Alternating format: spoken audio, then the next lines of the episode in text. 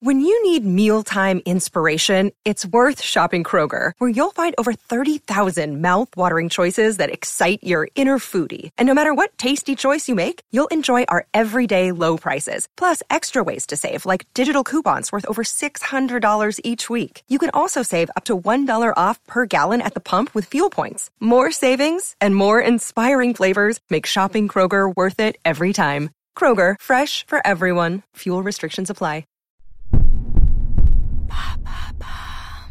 Pourquoi les Pokémon sont-ils aussi cultes? Merci d'avoir posé la question. Je me souviendrai toujours de la première fois que j'ai eu à diriger Sacha, l'éleveur de Pokémon sur ma Game Boy Color. Et globalement, tous ceux qui, de près ou de loin, ont touché à l'univers Pokémon en ont un souvenir particulier. Mais parfois, des choses se sont imposées à nous de manière tellement naturelle qu'on oublie de se demander comment elles ont atteint le rang d'œuvre culte de la pop culture. Et à l'occasion de la sortie de Pokémon Snap, on a voulu vous en dire un peu plus sur cette saga. Et du coup, ça a commencé comment Pokémon? Alors même si nos petites créatures ont des films, une série, des livres et des jouets à leurs effigies, Pokémon c'est avant tout un jeu vidéo. Et c'est en 1996 qu'il débarqua au Japon sous la forme d'un RPG avec des combats au tour par tour. Le principe est simple, on capture des créatures, on se fait sa petite équipe et on se bat contre d'autres éleveurs qui ont leurs propres créatures.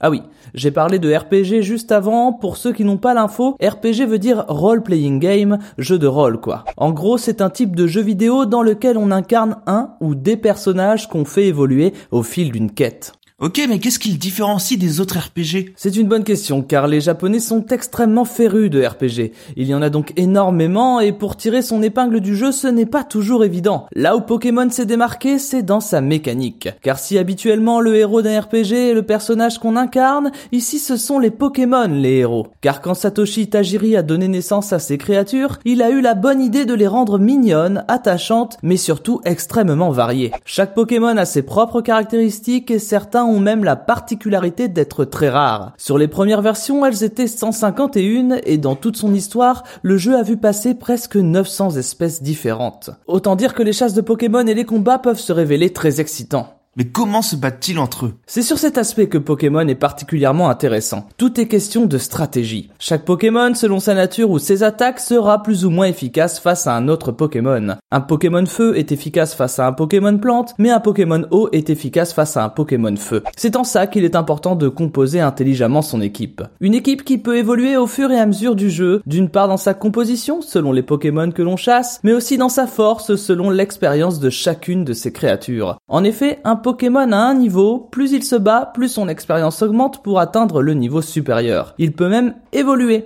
car au bout d'un certain niveau atteint, votre Pokémon change de nom et d'apparence. Pikachu peut devenir Raichu, Bulbizarre peut devenir Herbizarre, puis Florizarre. Soit autant d'aspects qui viennent donner encore plus de profondeur à ce jeu. Un jeu qui fête d'ailleurs cette année ses 25 ans d'existence, un anniversaire qui sera dignement fêté avec la ressortie de ses épisodes les plus cultes et plein d'autres surprises.